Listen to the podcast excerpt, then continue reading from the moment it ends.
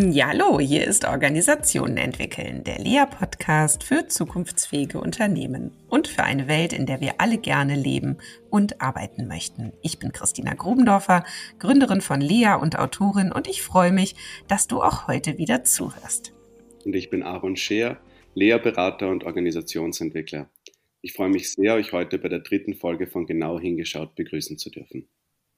Ja, und sicherlich kennst du jemanden, für den oder die dieser Podcast auch wertvoll sein könnte. Dann teile doch bitte diese Episode und hilf dabei, dass unsere Podcast-Community weiter wächst. Und wenn du uns in deiner Lieblings-Podcast-App ein Abo hinterlässt, dann darfst du dich auch immer gleich mit als erstes über neue Episoden freuen.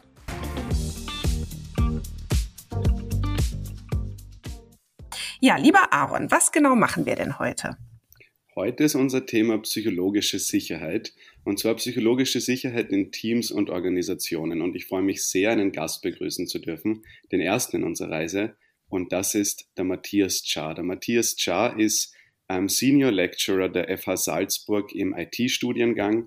Er ist auch selbstständiger Berater und Trainer und schlussendlich, und daher kenne ich ihn auch, ist er Gruppendynamiker in einem langjährigen Staff ähm, in Salzburg unter dem Titel Team Dynamic Live und ein geschätzter Kollege aus der österreichischen Gesellschaft für Gruppendynamik und Organisationsberatung. Hallo Matthias. Hallo, freue mich über die Einladung. Und zwar komme ich gleich dazu, warum wir dieses Thema vielleicht gewählt haben. Es ist die psychologische Sicherheit ist etwas, was in vielen Organisationen sowohl im Kontext New Organizing als auch Agilität einen, ein, ein schönes, ich finde, ein gutes Marketing hat. Es hört sich so gut an, psychologisch sicher zu sein miteinander. Und da würde ich am ersten, zum ersten Mal hinschauen, was es eigentlich bedeutet aus unserer Perspektive. Und vielleicht übergebe ich da mal den Ball an dich, äh, Matthias. Was heißt psychologische Sicherheit? Mm, na, vielleicht auch, weil, weil du gesagt hast schon, das, es genießt halt momentan hohe Aufmerksamkeit äh, im Managementbereich und das ist ja auch nachvollziehbar, weil auf der einen Seite ähm, geht es natürlich darum, auch auf Personenebene Mitarbeiter, Mitarbeiterinnen, Führungskräften ein Konzept anzubieten, was in Zeiten, wo es um Agilität geht, wo es um Selbstorganisation geht, auch ein bisschen ja, Sicherheit äh, zumindest transportiert. Und auf der anderen Seite, äh, wenn man die Studien kennt, auch die Google-Studie oder die Forschungen von Edmundson, steckt dahinter natürlich auch sowas wie ein Leistungsversprechen, wenn man in Teams äh, und auch in Organisationen arbeitet und ein Klima mit äh, psychologischer Sicherheit auszeichnet, dass dann die Leistung besser wird, die Motivation höher. Und äh, wenn du mich fragst als Gruppendynamiker, was ist es für mich? Ähm, für mich ist es schon auch ein Klima, ein Zustand, ähm, der sowas wie ein Zusammenwirken von den beteiligten Personen auszeichnet, äh, gut miteinander arbeiten zu können, in einer Atmosphäre arbeiten zu können, äh, wo man sich äh, ja aufgehoben fühlt, wo man frei sein kann, wo man auch Dinge sagen kann, die man vielleicht äh, in anderen Kontexten zurückhält, Kritik äußern können, also auch alles das, was in der Beschreibung von Edmundson vorkommt. Ähm, ja, und man kann auch sagen, so wie man halt ist, äh, auch wirklich auftreten kann. Also wird ganz viel verbunden damit, aber interessant wird es ja dann, wie so ein Zustand entsteht. Und äh, da glaube ich, schaut man gemeinsam hinschauen auch. Mhm. Christina, gibt es da von dir Ergänzungen? Wie hast du vielleicht auch, welche Erfahrungen hast du gemacht mit psychologischer Sicherheit in Beratungsaufträgen? Mhm. Also erstmal ähm, glaube ich, ist es äh, tatsächlich oder äh, ist erstmal egal, wie man es nennt, aber ich glaube, es sind Unterschiede ja zu beobachten auf Teamebene, auch innerhalb derselben Organisation.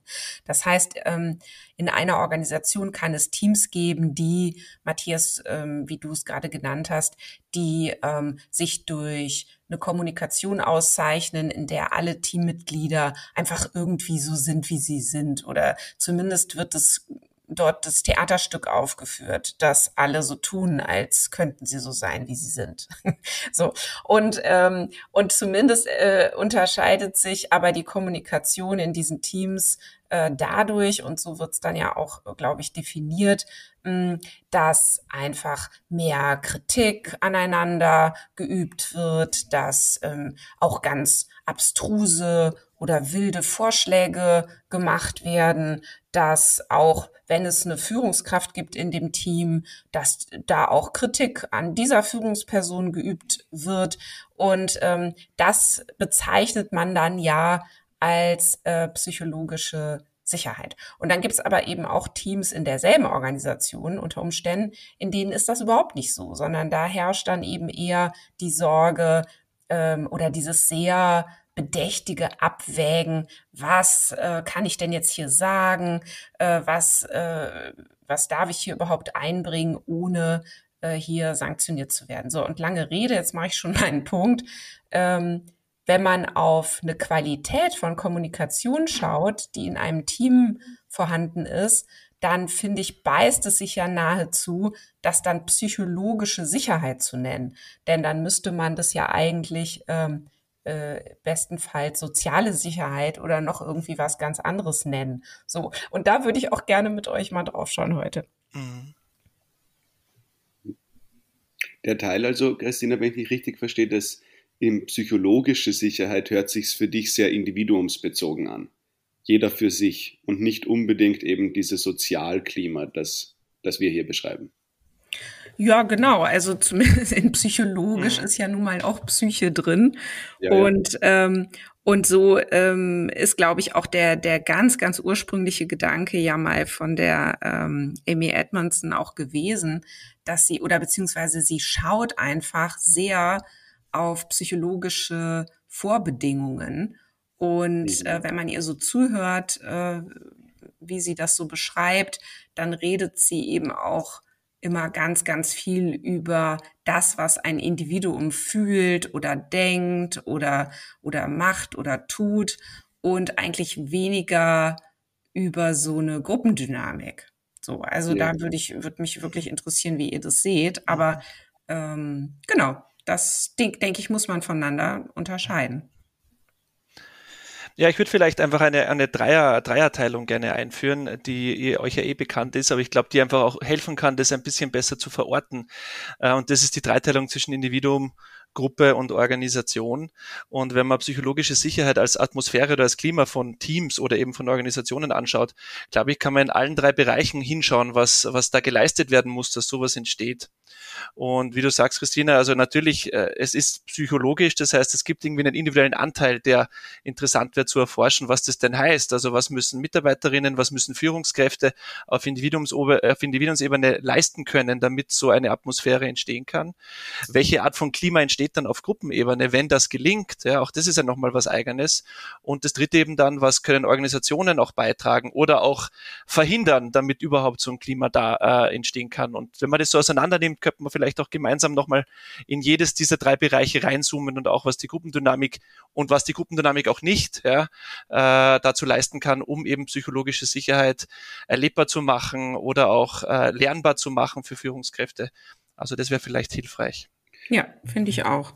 Um da direkt anzuschließen, Matthias, auf der Ebene des Individuums empfinde ich halt, dass es in Organisationen einfach verschiedene Rollen natürlich gibt. Und in einem Team habe ich eine Führungskraft und Mitarbeiter. Siehst du da, dass deren psychologische Sicherheit sozusagen aus demselben kommt, weil mir kommt manchmal vor, dass es für gewisse Positionen in Teams beziehungsweise in Organisationen leichter ist, sich sicher zu fühlen, weil sie halt irgendwie mhm. möglicherweise weiter oben sind, besser abgesichert sind, schon länger drin sind.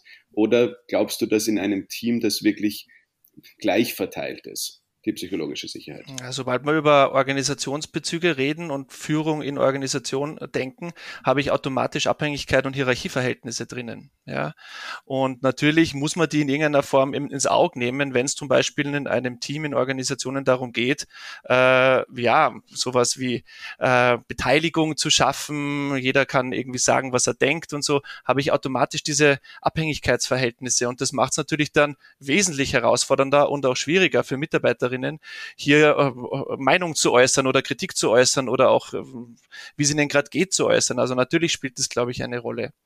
Was wir halt in der Gruppendynamik erleben, also zum Beispiel jetzt dieses Lernsetting, gruppendynamische Trainingsgruppe, du hast es erwähnt, Aaron am Anfang, was unser Lernsetting auch ist, da habe ich diese Bezüge nicht, ja, weil das ist ja ein ganz spezieller Lernrahmen, ähm, wo es diese Abhängigkeitsverhältnisse in der Form, die die Organisation auch äh, mitbringt, nicht zur Verfügung stellt. Und das ist ein Lernsetting auf, Individu auf Video Individuumsebene im Grunde zu lernen, was dazu beitragen kann, psychologische Sicherheit in Teams zu entwickeln, nämlich, dass man sich äußern kann, nämlich, dass man eine Wahrnehmung für gruppendynamische Prozesse schult und auch vor allem eine Sprache lernt, äh, um das auch reinzubringen. Sobald ich dann wieder ins Team gehe, in die Organisation, muss ich am Schirm haben, dass Abhängigkeitsverhältnisse herrschen. Und natürlich hat da eine Führungskraft, die an der oberen Hierarchieebene steht, vermutlich äh, äh, es ein bisschen leichter und gleichzeitig auch wieder schwieriger, weil natürlich muss die auch in irgendeiner Form lernen, mit dieser Verantwortung umzugehen und dazu eine Sprache zu entwickeln. Dazu kann gruppendynamisches Lernen eben einen Beitrag leisten. Mhm. Äh, Christina, vielleicht du zum, zur Ebene der Organisation. Was ist da für dich, was kann eine Organisation sozusagen als psychologisch sicher auszeichnen? Oder auch eben, was hast du wahrgenommen, dass Organisationen sicher nicht absichtlich, aber tun, um das auch zu verhindern? Mhm.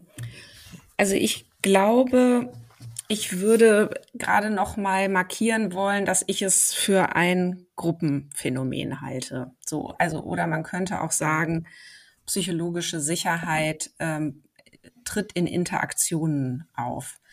Ähm, ich glaube nicht, dass es Sinn macht oder auch überhaupt nur möglich ist, äh, psychologische Sicherheit auf organisationale Ebene zu fassen. Ähm, ich glaube aber, dass wenn wir den Kontext uns anschauen, Organisation, also Kontext Organisation für Team oder für Interaktion, dann ähm, finden wir dort viele Erklärungen dafür, nämlich in der Organisationsstruktur, warum psychologische Sicherheit vorkommt oder nicht. Und ich habe mich in der Vorbereitung hier auf unser Gespräch heute gefragt, wieso gibt es eigentlich noch keine Forschung darüber, welche strukturellen Unterschiede es gibt zwischen Teams innerhalb derselben Organisation, die eben für sich sagen würden, wir haben hier eine psychologische Sicherheit und Teams, die über sich sagen würden, wir haben sie nicht. Und wenn ich die Debatten mir anhöre über psychologische Sicherheit, dann werden die Erklärungen für diese Unterschiede fast gar nicht auf organisationaler Ebene gesucht, sondern, also zumindest nicht spezifisch, sondern eher generalisierend und werden ständig in den psychologischen ähm, Bedingungen gesucht. Also da heißt es dann, ähm, ja, das ist doch auch irgendwie ganz klar, wir Menschen sind doch emotional verletzlich. Ähm, also hat ähm, Amy Edmondson in einem Interview mal gesagt, und der Ethos in Organisationen ist die Rationalität und nicht Emotionalität. Und da ist es doch total klar, dass, ähm, dass es Menschen schwerfällt, da ihre Emotionen einzubringen. Ne? Also das ist zum Beispiel eine Erklärung, die, die eben sehr stark wieder auf die Psyche geht. Oder diese Erklärung, ähm, ganz ehrlich, ich mache es jetzt mal auch öffentlich. Also diese ganzen Diskussionen machen mich ehrlich gesagt fast schon ein bisschen wütend, ne? Weil das ist dann nämlich so, als würde man den Führungskräften sagen, hey du, also falls du es noch nicht gemerkt haben solltest, die Leute in deinem Team, die sollten im Übrigen im besten Fall keine Angst haben, den Mund auf, aufzumachen. Ne? Und dann sagt die Führungskraft, mhm. ach so, ach Mensch, darauf bin ich ja noch überhaupt nicht gekommen. Ja Mensch, dann sage ich denen das einfach mal.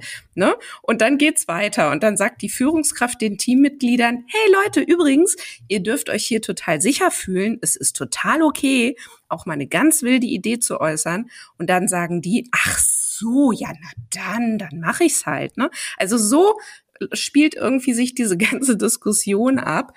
Und das denke ich, äh, dabei wird komplett ausgeblendet, dass es äh, sich sowohl bei psychischen als auch bei sozialen Systemen eben um komplexe Systeme handelt, die wir, die einfach eine Eigenlogik haben und die sich der Kontrolle entziehen. So, und jetzt komme ich nochmal zum Hauptpunkt.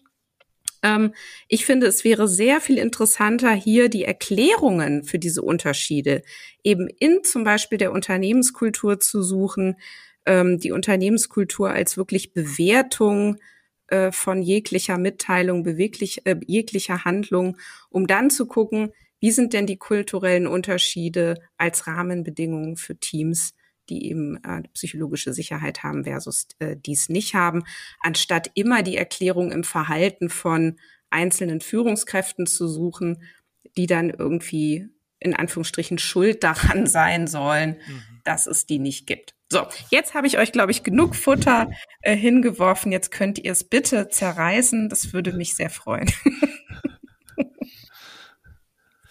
Matthias, sag du mal. Ja, soll, soll ich? Ja, ich weiß nicht, Aaron, ja. magst du mal oder soll ich mal?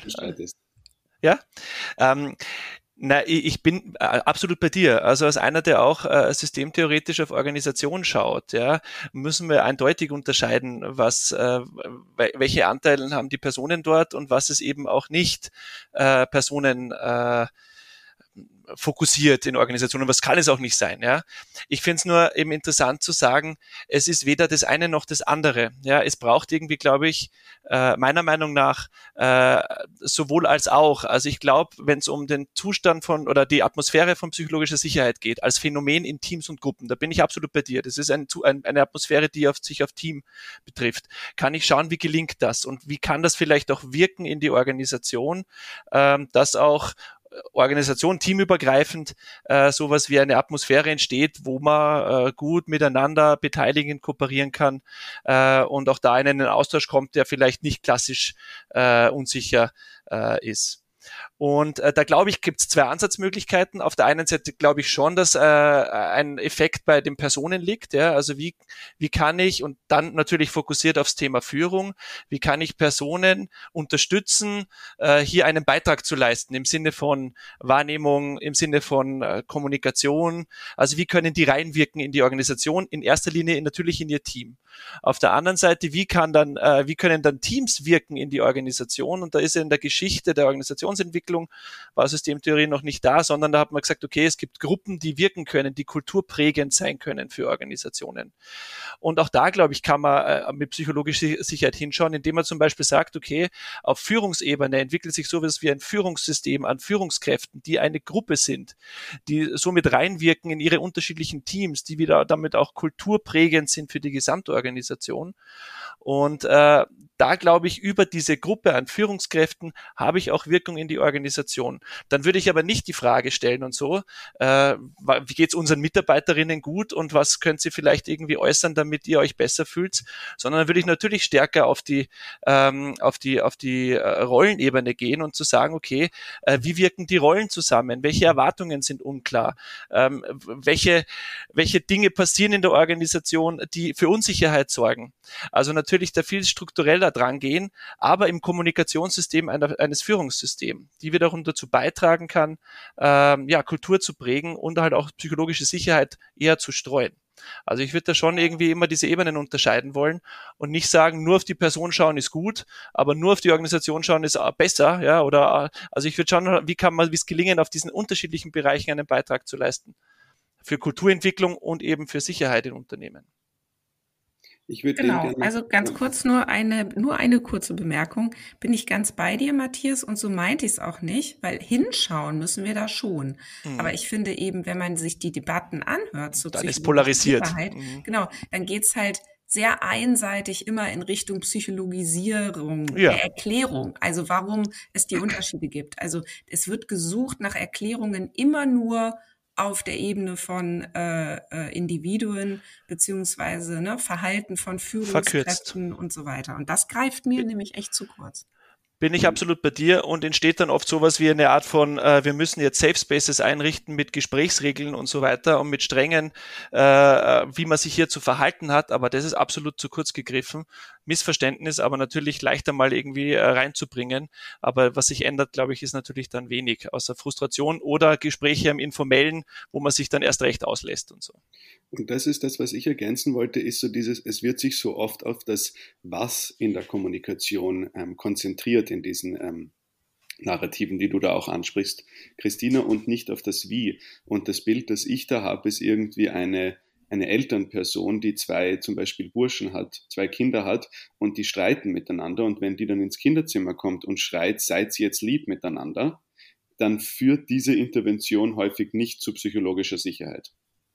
Und ich glaube, das ist auch das, was wir schon auch in Organisationen sehen, ist, dass ganz oft über das, was muss jetzt kommuniziert werden und nicht das Wie. Und da merke ich halt ganz häufig, was ich zum Beispiel Führungskräften auch mitgeben wollte, ist einfach so eine Idee von, wie hört sich das an, wenn du das zum Beispiel sagst. Und wenn es dann um diesen Moment geht, von wie wir miteinander hier tun, wenn das eine Strenge mit sich bringt, dann ist das nicht unbedingt eine Einladung zu einem Diskussionsort, wo man überlegt, wie wollen wir miteinander tun, sondern sage ich einfach, ihr müsst jetzt bitte lieb sein, weil die Person ist da und dann ja auch noch wird gern reingebracht, besonders sensibel und jetzt müssen wir darauf achten. Also es wird eigentlich in solchen Interventionen nicht unbedingt Sicherheit geschürt, sondern ich finde, ganz leicht kann es auch passieren, dass ein höherer Grad an Unsicherheit geschürt ist, der da ist, was darf ich jetzt und wie soll ich und dann wird's unangenehm, einfach ungemütlich. Also ich glaube, Teams können sich auch wirklich schwer tun mit diesem Auftrag, seid oder bitte achtet darauf, wie ihr miteinander spricht, ohne eben die Strukturen, wie du sagst, Christina, mitzugeben, sondern das Ganze auf das Individuum und auf die Psychologie des Individuums. Und dann sagt man dann noch, jetzt warst du nicht achtsam genug bei einem Gedanken, wo es eigentlich darum geht, dass ich weiß ja nicht, was dich sicher fühlen lässt. Und ich mhm. glaube halt einfach, dass das wie viel schwieriger greifbar ist als das Was in diesem Diskurs.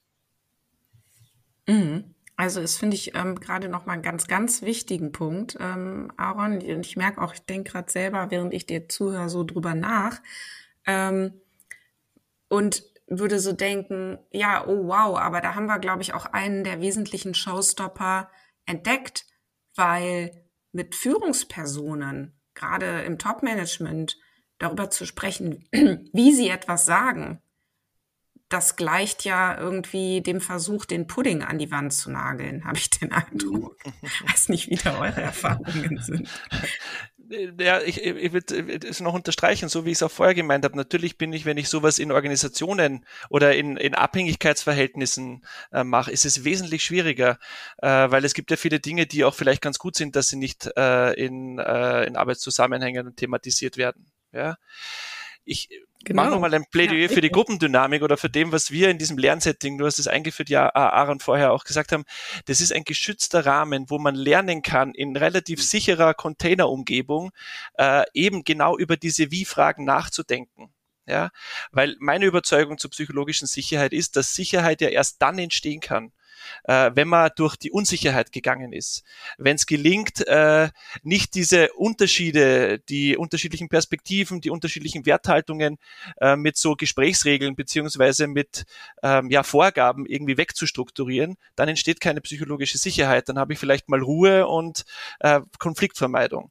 Aber ich glaube, dass ehrliche oder auch ähm, ja ein Zustand von, äh, von äh, einer Atmosphäre von ähm, ich kenne mich aus bei den anderen erst entstehen kann, wenn man gewisse Unsicherheiten durch, durchlitten hat, könnte man schon vorher sagen. Und da bietet halt gruppendynamisches Lernen, die Trainingsgruppe als wirkliches Lerncontainermodell eine Möglichkeit hat, das sehr ja, sehr sicher oder sehr ähm, ja, geschützt mal auszuprobieren. Oder Personen, Führungskräften die Möglichkeit zu geben, da irgendwie mal einen Fuß auf den Boden zu kriegen. Ich habe von dir einen Artikel gelesen, mal Aaron, äh, mit dem Team zur psychologischen Sicherheit, die nennt es irgendwie Tapsen oder Tanzen und so. Ja, mhm. ähm, Das glaube ich, das ist schon hilfreich, so ein Setting mal zu haben. Und mhm. dann ist halt die Frage, wie gelingt es das zu transferieren in Organisationen? Welche Lernumgebungen, welche Rahmenbedingungen muss man dort schaffen, dass das auch dort in irgendeiner Form mit anderen Vorzeichen, nämlich Abhängigkeiten, auch möglich wird, über dieses gemeinsame Wie nachzudenken. Ja, Retrospektiven, Reflexionsrunden, das sind eh Methodiken, die jetzt da immer wieder vorkommen, aber die werden halt auch oft irgendwie wegstrukturiert mit, mit schnellen Übungen und schnellen Fragen. Ja, oder sie werden halt einfach, ich glaube, das ist einfach unter dem Titel Feedback, eh ganz wichtig und viel und wir machen, wenn wir zum Beispiel agil haben, ein Daily Stand-up und dann Retrospektiven, aber da ist in meiner Beobachtung, wird sich oft auf die Form so stark verlassen, dass der Inhalt dann erst wieder vergessen wird. Also das sind dann Daily Stand-ups, wo es einfach ein Berichtswesen ist, das kaum Leute interessiert und in der Retrospektive, wenn fünf Leute sagen, ja, passt doch eh alles, dann gibt es das Gefühl, jetzt haben wir uns Feedback gegeben. Also da wäre für mich schon auch die Frage, weil eben die gruppendynamische Trainingsgruppe eine einwöchige Erfahrung ist und gerade wenn ich eine größere Organisation, also auch einfach nur eine Organisation mit vielen Führungskräften mir anschaue, überlege ich, was könnten wir denen empfehlen, was sozusagen Momente dieses Lernens auch übersetzt in keinster Weise dem, also sagen, anstatt ist. Aber da wäre für mich halt einfach die Frage, wie können Führungskräfte untereinander, eben wo diese Abhängigkeiten nicht so stark bestehen, ihre Feedback-Qualität erhöhen? Christina vielleicht. Mhm. Ja, ich ähm, war jetzt gerade gedanklich eigentlich eher an diesem Begriff hängen geblieben, Container der mhm. gruppendynamischen Trainingsgruppe, der ja der Kontext fehlt. Ne? Also die hat ja eben nicht den Kontext Organisation oder ähm, Aaron und ich, wir haben ja lieber Matthias, in der vorigen Episode hier auch irgendwann mal mhm. gesagt, okay, was ist der Unterschied zwischen Teams und Gruppen? Und Gruppen haben halt keine Organisation als Kontext. So, mhm. äh, oder, oder so könnte man es vielleicht einmal versuchen auch zu fassen und zu sagen, wenn ich im organisationalen Kontext bin, dann habe ich nun mal mhm. die kulturellen und auch die anderen Spielregeln, die sehr stark einwirken auf ähm, das, was in einem Team passiert. Und mhm. ich habe eben noch mal so reflektiert, ähm, so eine psychologische Sicherheit kann man ja sagen, ist ja erstmal ein Kommunikationsmuster. Und mhm. dieses Kommunikationsmuster hat natürlich irgendwelche generierenden Mechanismen. So, das heißt, man kann jetzt sich auf die Suche machen, was sind innerhalb eines Teams die generierenden Mechanismen für ein bestimmtes Muster, das wir dann psychologische Sicherheit nennen können. Und dann müssen wir natürlich immer über den Kontextrand schauen und uns fragen, und was sind dann aber wiederum auch die generierenden Mechanismen für das Muster auf der Ebene der, ähm, ja, der, der Spielregeln, die eben die Kommunikation dort auch unbedingt mit beeinflussen. Also Beispiel, auch das war irgendwie so ein Satz, den ich irgendwo mal gelesen oder gehört habe. Ich glaube, das war jetzt auch irgendwie Google oder ich weiß gar nicht, was da der Kontext war. Aber da gab es doch jetzt so diese Idee, da darf jetzt das Top-Management nicht mehr an Meetings teilnehmen. Ja, ich weiß nicht, ob ihr es gehört habt. Also so mit der Idee, wir lassen alle, die diese, diese Titles haben, die lassen wir raus und dann steigt die Wahrscheinlichkeit, dass jetzt hier in unseren Teams offener miteinander geredet wird. So. Und als Erklärung oder Begründung, warum sie das so machen, kam dann sowas wie, ja, wenn ähm, die Führungskräfte dann eben so Personen sind, denen es schwerfällt, ihren Titel vor der Tür zu lassen. So. Und dann habe ich so gedacht, ja, aber Leute, es sind doch nicht die Personen, geschweige denn die Individuen, denen es schwerfällt, ihren Titel vor der Tür zu lassen, sondern es ist die Organisation, die sie mit diesen Verhaltenserwartungen bespielt. Hm. Und die sind in einem anderen Kontext sehr wohl unter Umständen in der Lage, ihren Titel vor der Tür zu lassen. Ne? Also so, und ich stolper halt immer wieder über diese Form der Erklärungen. Und da äh, die sind ja deswegen so fatal, weil sie ja dann die, die Basis bilden für Ideen über Einflussversuche. Und ich meine, das ist ja hier sowieso unser ganzes Kernproblem. Worüber reden wir hier gerade? Ne? Wir reden über Dinge, die selbst organisiert entstehen, die sich unserer Kontrolle entziehen und versuchen uns jetzt aber die Frage zu stellen, wie können wir sie kontrollieren oder wie können wir mhm. Unternehmen begleiten, ihre psychologische Sicherheit zu erhöhen. Und ich frage mich, ist die Frage nicht schon falsch? So, Matthias. Mhm. Ja, ich frage mich, was ist dann die Frage? Also, wie gesagt, ich würde auch eben nicht davon reden, ich gehe jetzt als Berater in eine Organisation und versuche da psychologische Sicherheit herzustellen. Das, das wäre nicht mein Zugang. Ja, also wenn das, äh, wenn das so verstanden wird, das ist nicht mein Ding. Also wenn, wenn, ich als Gruppendynamiker draufschaue, ja, der in diesem gruppendynamischen Lernen einen einen besonderen Wert sieht. Und da geht's halt wirklich um Individualkompetenzschulung. Ja, das, das liegt in diesem Lernsetting. Ich würde keine Trainingsgruppe in Organisationen machen. Auch da kann man noch länger drüber reden, warum nicht. Aber wenn, also so wie ich gruppendynamisches Lernen verstehe, da geht es wirklich um eine Möglichkeit, sowohl ich als Person, als Individuum Erfahrung zu sammeln, mit Unsicherheit umzugehen, Wahrnehmung zu sensibilisieren. Ich glaube, da steckt schon auch ein Lernfeld drinnen, auch was zur psychologischen Sicherheit beitragen kann. Das zu erkennen erstmal, wenn jemand die Augen verdreht und ich nicht wegschaue, sondern nachfrage, warum verdreht er denn die Augen und so. Also hier, wenn es um Organisationen geht, wo du ja immer wieder drauf schaust, Christina, da bin ich schon bei dir äh, zu sagen, dass man hier, wenn, wenn der Beratungsaufhänger ist oder auch der Führungsaufhänger, wir müssen psychologische Sicherheit irgendwie äh, jetzt herstellen, weil das so, so ganz wichtig ist für Leistungsmotivationsschübe und was auch immer, dann würde ich kritisch hinterfragen, weil da gibt halt so viele Abhängigkeits- und Einflussverhältnisse in der Organisation, die dem widersprechen weil einfach Organisationsproblematiken oder Organisationswidersprüche nicht auf Personenebene zu lösen sind. Da bin ich absolut bei dir. Ja. Mein Ding wäre, wenn ich sage, okay, psychologische Sicherheit, die äh, wäre doch interessant zu schauen, wie können wir Kulturarbeit in Organisationen betreiben. Und das habe ich eh schon anfangs gesagt. Da würde ich schon über die Führungskräfte äh, zu schauen, dass die eine Art von Kultur eine Gruppe bilden, äh, die dann sowas wie eine Art gemeinsames Beobachtungsinstrumentum, äh, äh, Instrumentarium anlegen, um zu schauen, wie führen sie denn ihre Gruppen, wie, wie, wie steuern sie und so weiter, welche Reaktionen bekommen sie, sind eben Erwartungen klargesetzt auch an sie. Und dann könnte sowas wie psychologische Sicherheit äh, als ab mögliche Atmosphäre dann auch entstehen. Aber mit dem Aufhänger reingehen, dass wir das jetzt brauchen und wir lassen jetzt unsere Führungskräfte draußen, äh, dann ist, glaube ich, organisationsmäßig nichts gelöst, ja, weil dann geht's halt irgendwie um die Ecke wieder zurück, die Unsicherheit. Oder dann setzt sich die, die Machtdurchsage noch mehr durch, also shiftet mehr Unsicherheit dann auch noch. Ich glaube, das ist einfach ein bisschen auch das in gewisser Weise frustrierend an dem Thema, weil es handelt mhm. sich um ein Klima und vielleicht sogar, wenn ich uns zuhöre, ist es noch mehr als Kultur nicht direkt angreifbar. Also was, was ich halt höre jetzt gerade mit New Organizing Agilität, ist einfach so dieses Tabuisieren von Macht im Sinne von hierarchiefreien Zonen entwickeln, wo man dann sagen kann, bitte Christina und bitte Matthias, kommt doch als gesamte Person hier in dieser Organisation, lebt euch frei aus, ihr müsst keine Angst haben. Aber was ich halt durch solche Empfehlungen schaffe, ist eine Kultur, wo einfach sich niemand mehr auskennt.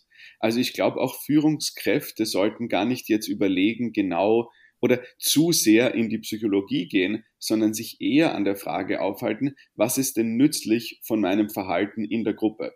Also das fände ich eine viel, weiß ich nicht, irgendwie elegantere Art, sich mit diesem Thema macht. Und schlussendlich ist ja die Frage, wer darf hier was mit und mit welchen Sanktionen hat man zu rechnen, wenn man es nicht tut.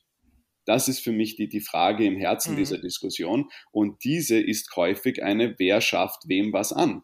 Also ich glaube schon, dass es eine, eine Machtfrage schlussendlich ist, die dann dazu führt, dass ich halt, sage ich einmal, den risikofreieren Weg gehe, etwas einfach nicht zu sagen, eine möglicherweise dumme, aber auch möglicherweise innovative Idee nicht zu sagen, weil ich mir nicht sicher bin, was passiert, wenn es schief läuft. Und ich glaube, da sind ähm, Organisationen und auch andere Systeme wie Familien sehr unwillig, sich zu überlegen, was würde denn, was würden wir denn jetzt tun, wenn was schief geht? Und das ist einfach eine unangenehme Frage, oder? Also eine, die jetzt nicht sicherheitsstiftend ist, vielleicht im ersten Moment. Matthias, du hast das vorher gesagt, mit man kann ähm, die Sicherheit nicht erreichen, wenn man nicht sofort durch die Unsicherheit geht. Und wenn ich mir das organisational anschaue oder auch in einem Beratungsprojekt zu sagen, erst müssen wir Unsicherheit schaffen und dann überlegen, wie wir mit dieser gut umgehen zu können, da kann ich mir schon gut vorstellen, dass Organisationen da in den Widerstand sind. Lieber sozusagen in dem Gefühl von, es läuft eh, es ist immer gegangen. Ist das auch eure Erfahrung? Also, oder besser gesagt, eure Annahme, dass wenn ihr probieren würdet, da mal ein bisschen auch Reibungspunkte zu schaffen, dass da eigentlich einfach hauptsächlich Widerstand entgegenkommt? Christine? Mm, ja, also ich glaube, Unsicherheit ist aber eigentlich eh schon genug da. Hm. ähm, Muss man gar nicht machen. Ja, sie Möchte ich noch aber, was dazu sagen nachher? Ja, gerne. Es, es wird nur, nur immer wieder ausgeblendet. Ne? Also Organisationen sind ja und auch Teams sind ja äh, wunderbar äh, da drin, so zu tun, als sei alles äh, sicher. Also eigentlich. Ne? Also sie, sie, sie absorbieren das ja äh, nach allen Regeln der Kunst. Und das müssen sie ja auch tun, weil sie müssen ja ähm, in Entscheidungsmodi gelangen. Und das können sie nur, wenn sie sich entscheiden für eben eine bestimmte Zukunft. Und das lässt sie dann wieder ähm, so, so eine Gewissheit verspüren oder, ne, also das sind so diese ganzen Illusionen. Insofern habe ich mich gerade gefragt, als ich dir zugehört habe, Aaron, ich glaube, man müsste jetzt gar nicht künstlich Unsicherheit einführen, sondern die ist eh schon da und man müsste ihnen nur erlauben, da auch hinzugucken und zu sagen, ja. ähm, die Unsicherheit ist übrigens was ganz Normales und es ist auch nicht, geht auch nicht weg, weil wir alle kennen die Zukunft nun mal nicht. Und es ist, ähm, wir können dran wachsen, wenn wir uns es gegenseitig immer wieder eingestehen, dass es keiner von uns weiß und dass jede Entscheidung unter Unsicherheit getroffen wird und dass wir immer erst danach wissen, war sie richtig oder falsch. Und die beste Führungskraft kann auch nur so agieren.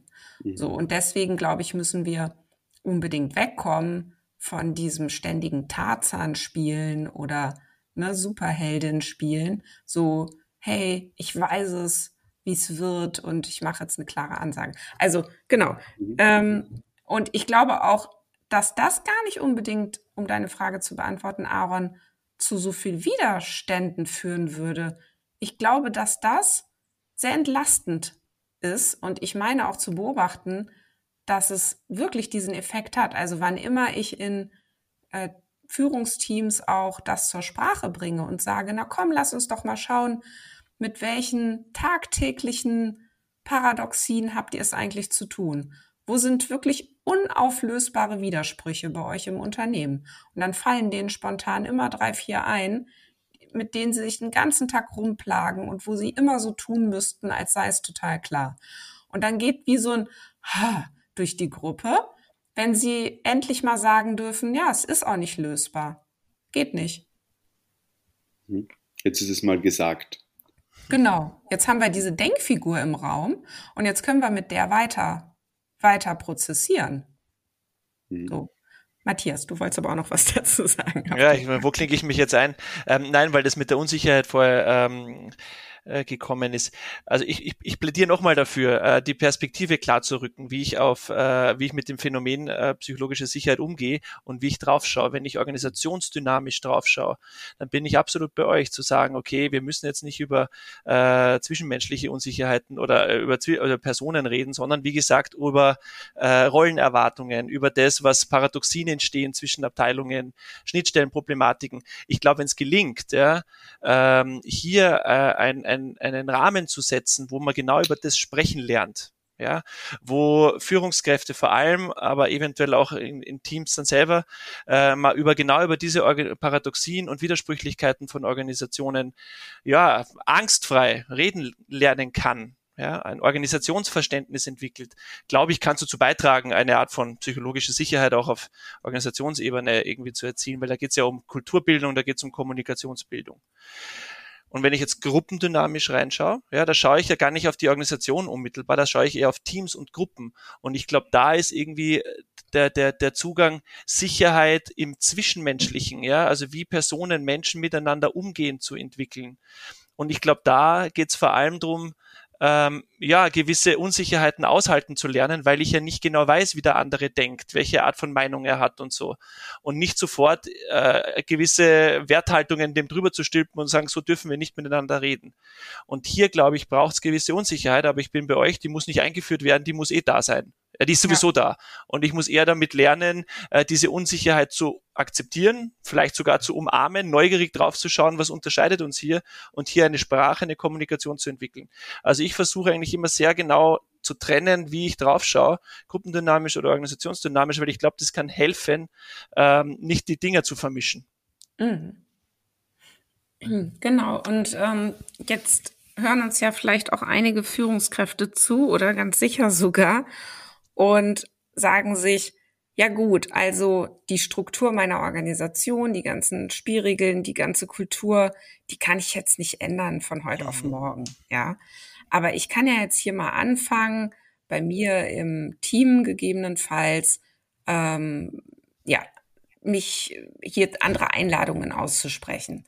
Was hätten wir denn da für Ideen, ähm, vielleicht jenseits auch der üblichen Plattitüden, aber was könnte, Entschuldigung, was könnte denn eine Führungskraft jetzt tun, ähm, wenn sie sagt, okay, ich habe das jetzt alles erkannt, ich habe da auch eine gewisse Aufmerksamkeit ähm, jetzt auf dem Thema.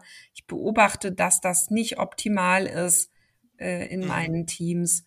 Und was könnten, könnte so eine Führungskraft jetzt da eigentlich anbieten, Matthias?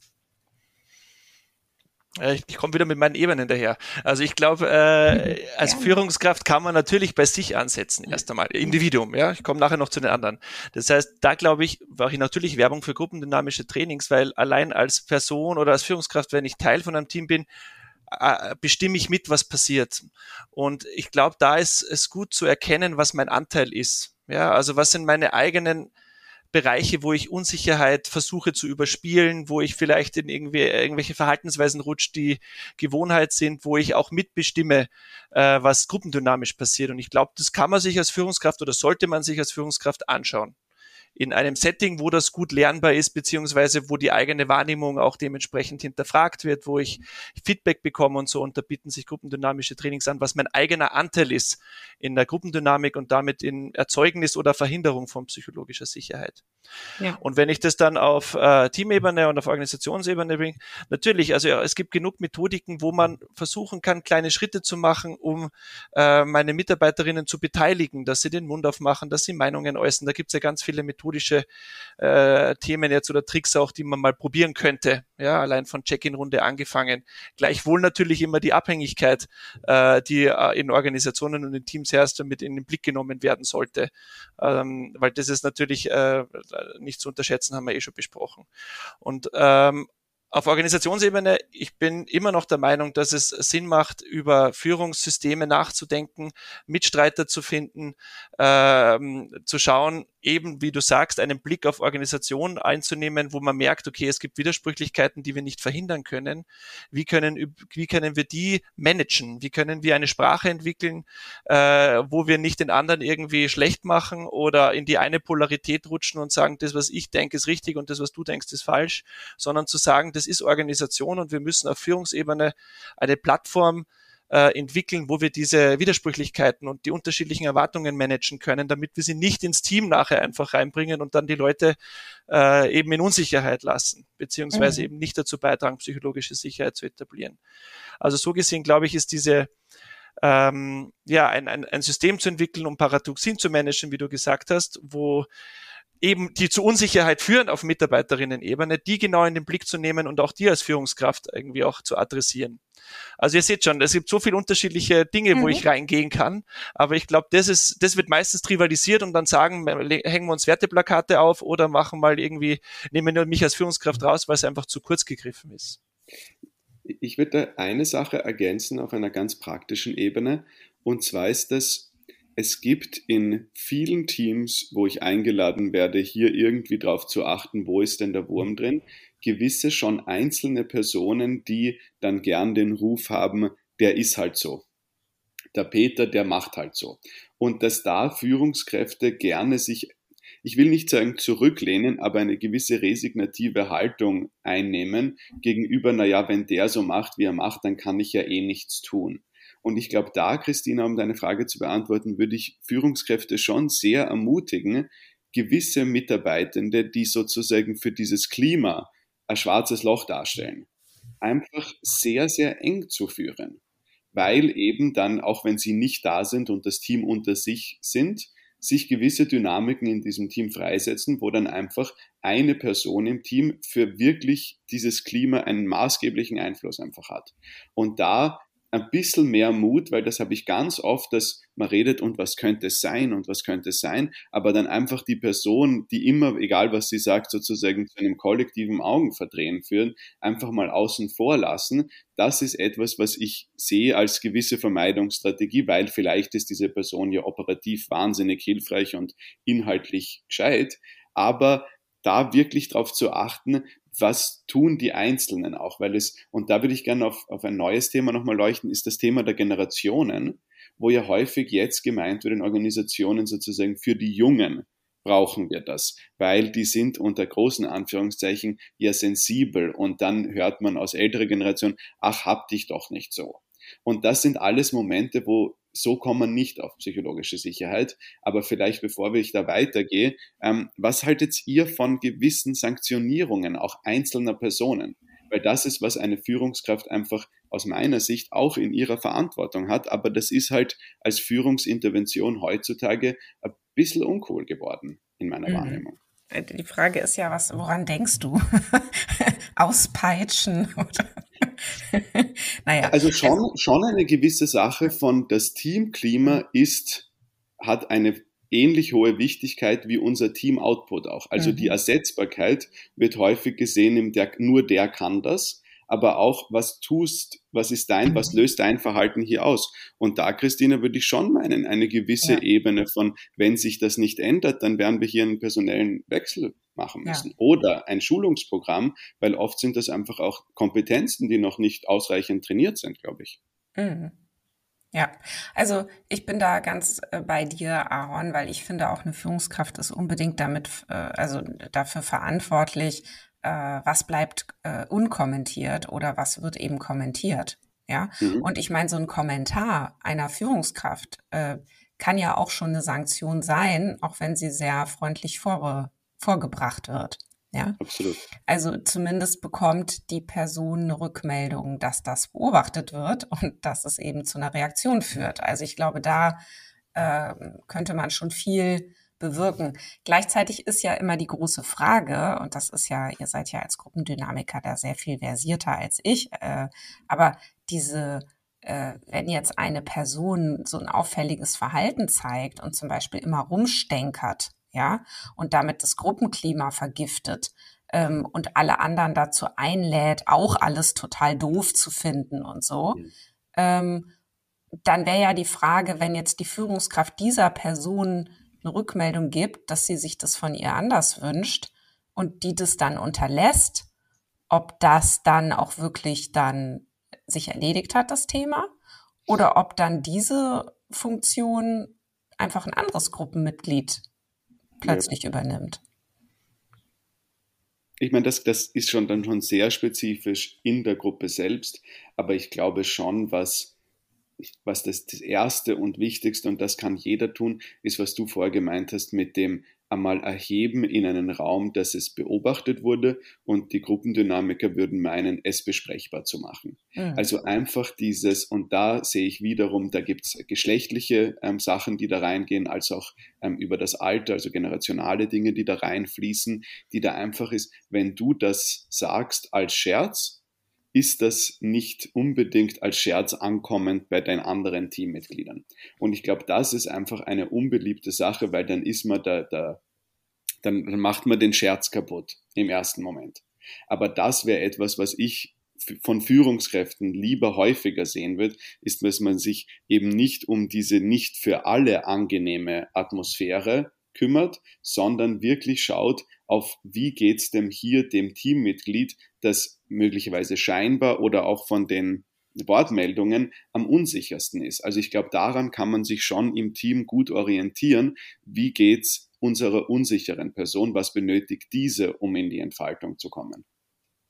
Mhm. Aber Matthias, ich würde gern von dir noch wissen, was, was sagst du sozusagen zu Sanktionieren von unter Anführungszeichen ja. Bully-Verhalten als etwas, was psychologische Sicherheit erhöht? Ich glaube, das ist eher ein möglicherweise ja. auch ein Zugschluss.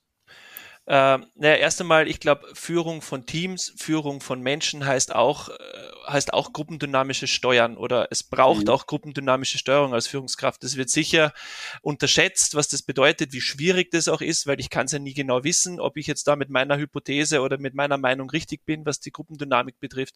Aber Führung muss reagieren auf Gruppendynamik.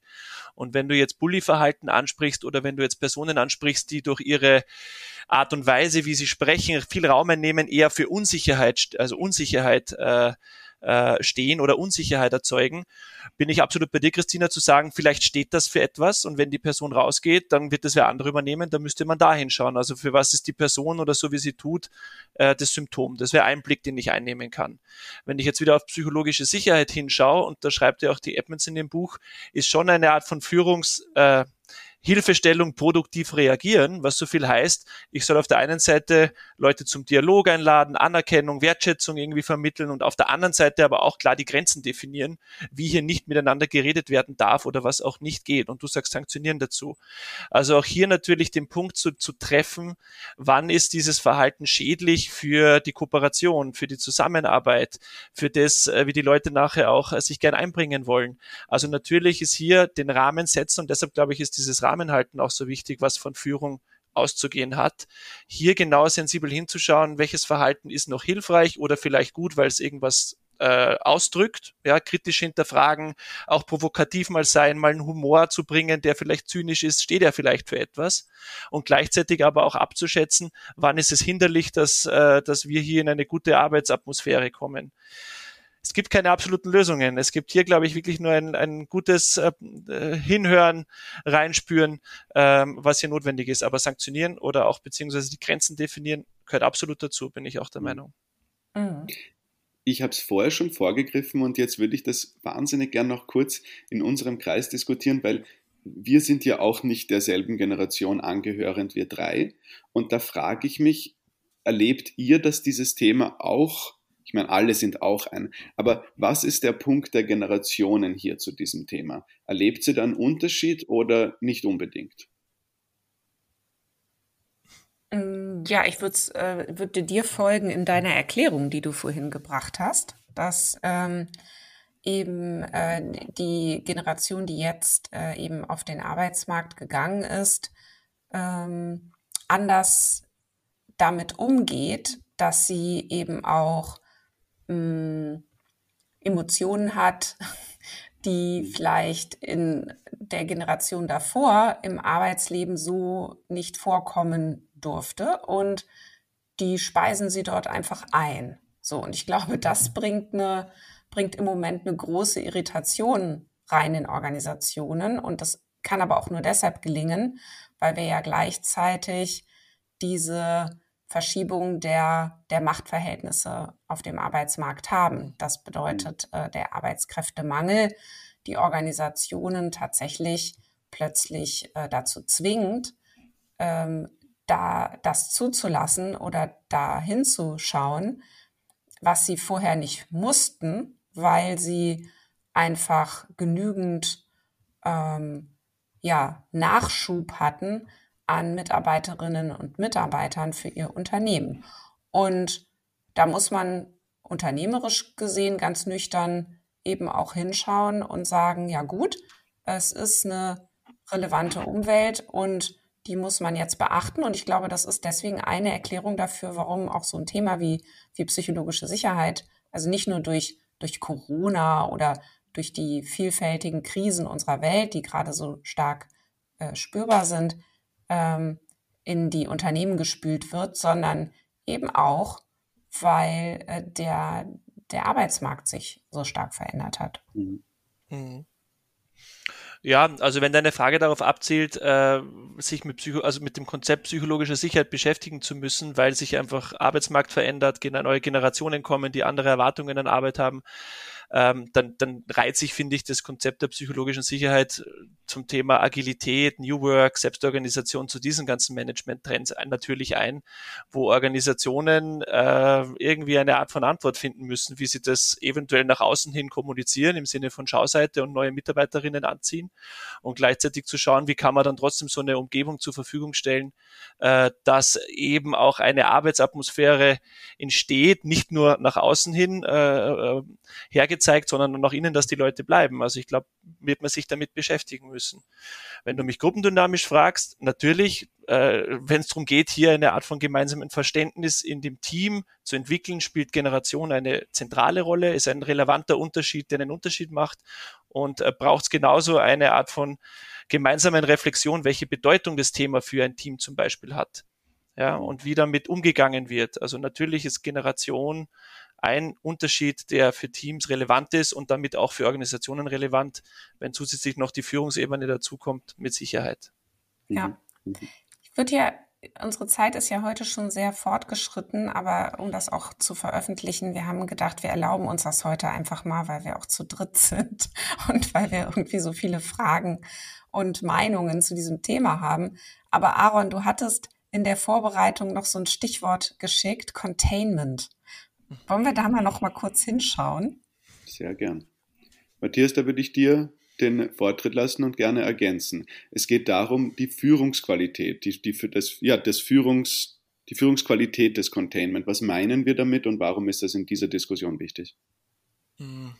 Also Containment, ich habe es ja vorher auch eingeführt mit dem Thema gruppendynamische Trainingsgruppe, gruppendynamisches Lernen, äh, ist ja ein ganz wesentlicher Faktor, damit äh, Lernen möglich wird, ja, im gruppendynamischen Setting. Das heißt, es muss darauf geachtet werden, dass äh, die, die die Zeit klar ist, ja, also Dimension Zeit haben wir noch gar nicht besprochen, auch was das für psychologische Sicherheit bedeutet, ähm, dass auch der Rahmen und der Raum klar ist, ja, und dass auch die Erwartungen mehr oder weniger klar sind, ähm, wie ich dort zu tun oder wie ich mich dort zu verhalten habe. Und ich glaube, das ist eine Aufgabe von Führung, hier einen Rahmen zu setzen, ähm, der ja Entwicklung oder Lernen ermöglicht. Im gruppendynamischen Setting ist es Trainerin, Trainer oder das ganze Seminar. In Organisationssetting ist es natürlich für Führung interessant, wie man auch hier einen Rahmen für, zur Verfügung, einen Container zur Verfügung stellen kann, um sowas wie Lernen und Entwicklung zu ermöglichen, dass Leute sich äußern können. Wir haben schon drüber gesprochen, wenn die Führungskraft selber Teil von dieser, von dem Team ist, habe ich eine Abhängigkeit drinnen, die das schon wieder selber irgendwie ins Paradoxe zieht ja, weil über Machtverhältnisse oder Machtdynamiken zu sprechen, obwohl die mächtigste Person anwesend ist, macht es schon wieder widersprüchlich. Mhm. Ja? Also so gesehen ist, glaube ich, äh, Herstellen von psychologischer Sicherheit relevant über Containment-Fragen nachzudenken. Und aus der Gruppendynamik ist es relativ gesetzt und in Organisationszusammenhängen könnte man noch weiter jetzt drüber diskutieren und reden, was da vielleicht Faktoren werden. Kann ich noch was dazu sagen, aber du vielleicht zuerst, Aaron. Ja, ich, ich glaube, es ist einfach, also um es mal auch gut zu übersetzen oder nicht gut zu übersetzen, sondern schlampig zu übersetzen, aber ist der Container der Raum einfach das, was, woran die Leute denken sollten, wenn wir über Containment sprechen. Und da geht es darum, den Leuten einfach eine Sicherheit zu geben, dass wenn wir jetzt ein operatives Meeting haben und es geht nur um Inhaltliches, aber dann kommt ein giftiger Kommentar, dann kann ich da einfach sagen, hier heute ist unser Ziel jetzt zu schauen, wie werden wir nächste Woche gut schaffen. Aber wir haben das registriert und haben möglicherweise, und das wäre, finde ich, wieder ein gutes Führungsinstrument, mhm. eine andere Form von Meeting wo wir darauf schauen, zum Beispiel die Retrospektive, wo wir darauf schauen, wie arbeiten wir zusammen. Und in diesem Meeting kann ich euch sagen, wir werden diesen Moment wieder ansprechen. Also da auch diese verschiedenen Container anzubieten den Personen, mhm. dass wenn ich weiß als Mitarbeitende, dass ich einfach in einer gewissen Form des Unbehagen mich bewege, entweder meiner Führungsperson gegenüber oder auch einer Kollegin, einem Kollegen gegenüber, dass ich erwarten kann, dass das gehört werden will.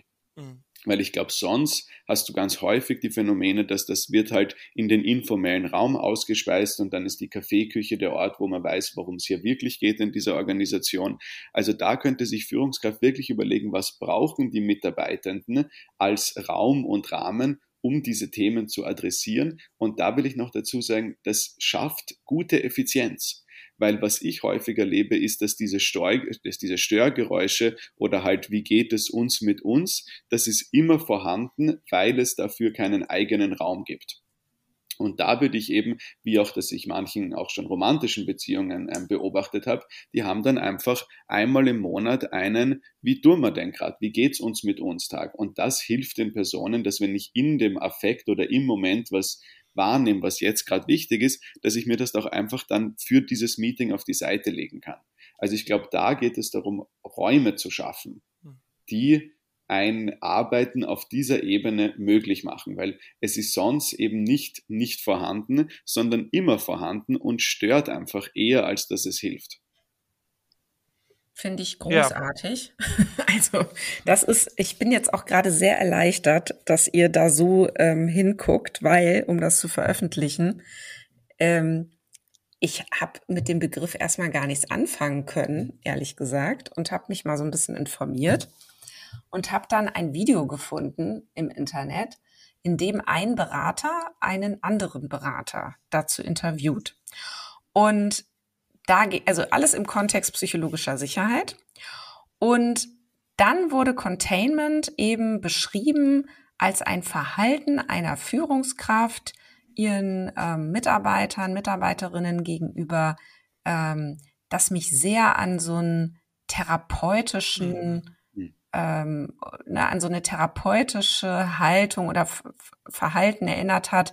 Also es wird dann gesagt, ja, das ist ein oder das sei ein stellvertretender Bearbeitungsprozess von Problemen oder ein stellvertretende Verarbeitungsprozess von Problemen. Also konkret, dass Führungskräfte aufmerksam beobachten sollen, was mit ihren Leuten passiert. Und wenn die dann den Eindruck haben, da ist jemand, der das von sich selbst gerade nicht mitkriegt, dass es ihm schlecht geht, dann solle diese Führungskraft das dann ansprechen und sagen, du, ich glaube, du merkst gerade gar nicht, dass du wohl möglich kurz vorm Burnout bist.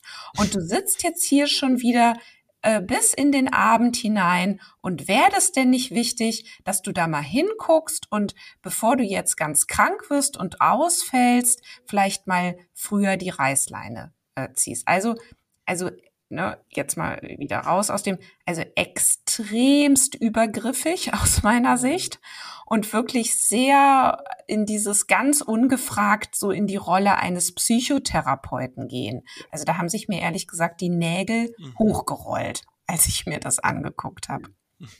Ja, du sagst schon, aber das, der Begriff Containment kommt ja aus dem therapeutischen Kontext. Deshalb ist er mal schnell so verstanden. Aber ich glaube, wir, Aaron und ich, wir verstehen das eben anders, nämlich wirklich im Sinne von, es braucht eine, ein, wie kann ich Unsicherheit begegnen im Zwischenmenschlichen, indem ich einen Rahmen setze, wo klar ist, um was es geht. Ja, geht es um strategische, operative Fragen, geht es um zwischenmenschliche Thematiken.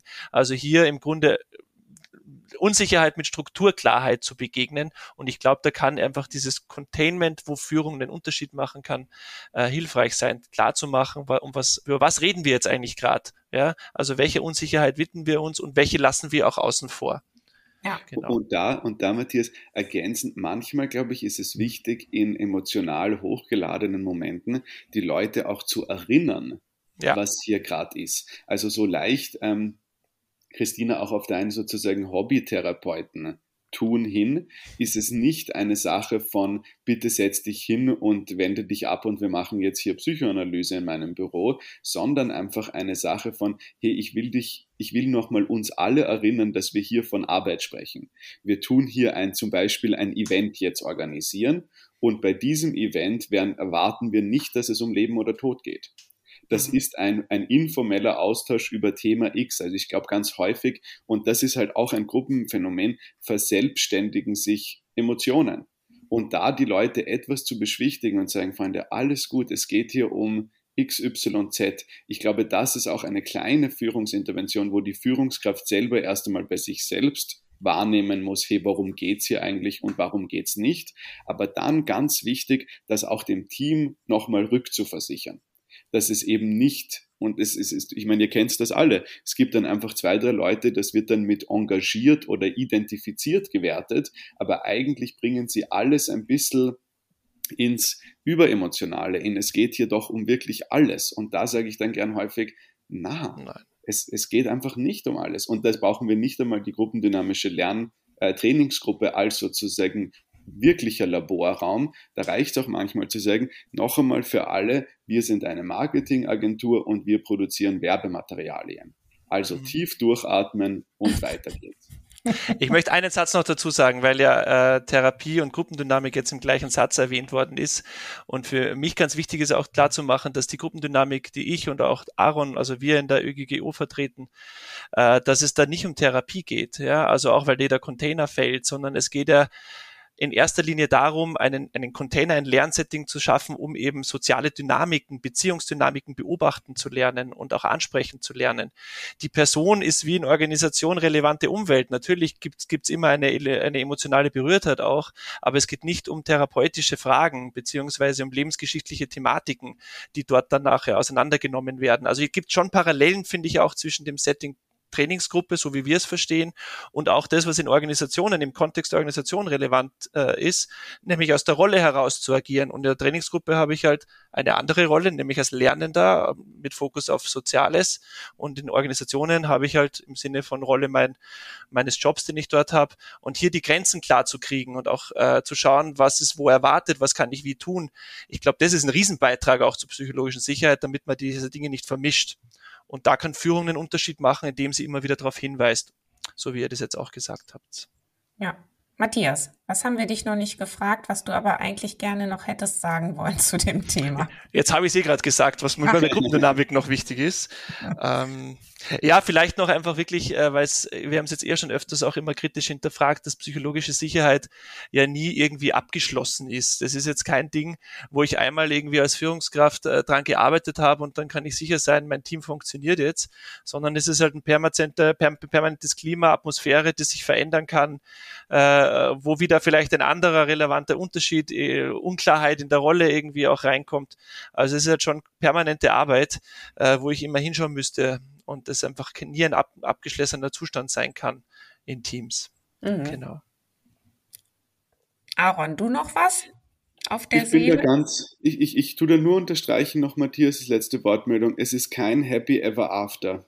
Und ich glaube, das ist etwas, was einfach, das ist ungern zu akzeptieren. Und ich glaube aber hier, dass Organisationen vor der gleichen ähm, Herausforderung gestellt sind wie allerlei Beziehungen, dass sobald ich es heute für uns geklärt habe, kann es morgen wieder ganz neu und anders sein.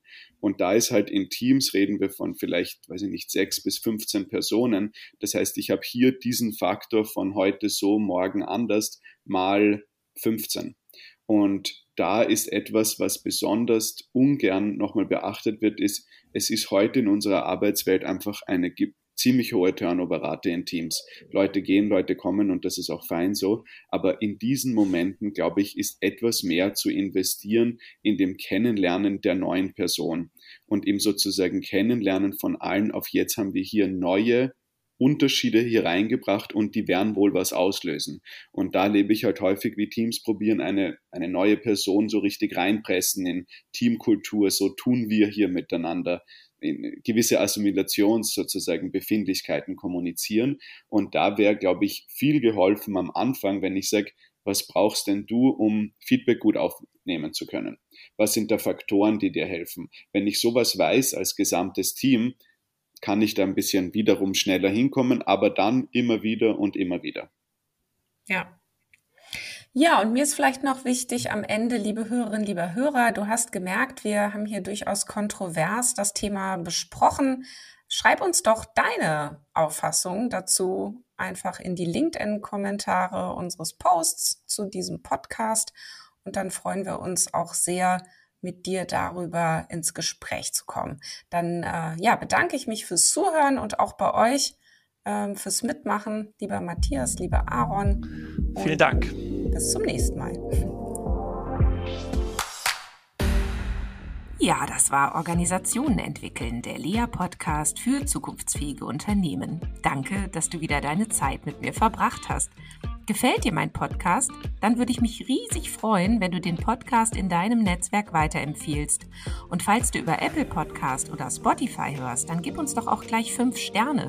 Das hilft uns enorm dabei, weitere Menschen zu erreichen, denen es auch ein Anliegen ist, eine Welt zu schaffen, in der wir alle gerne leben und arbeiten möchten. Tschüss, bis zum nächsten Mal.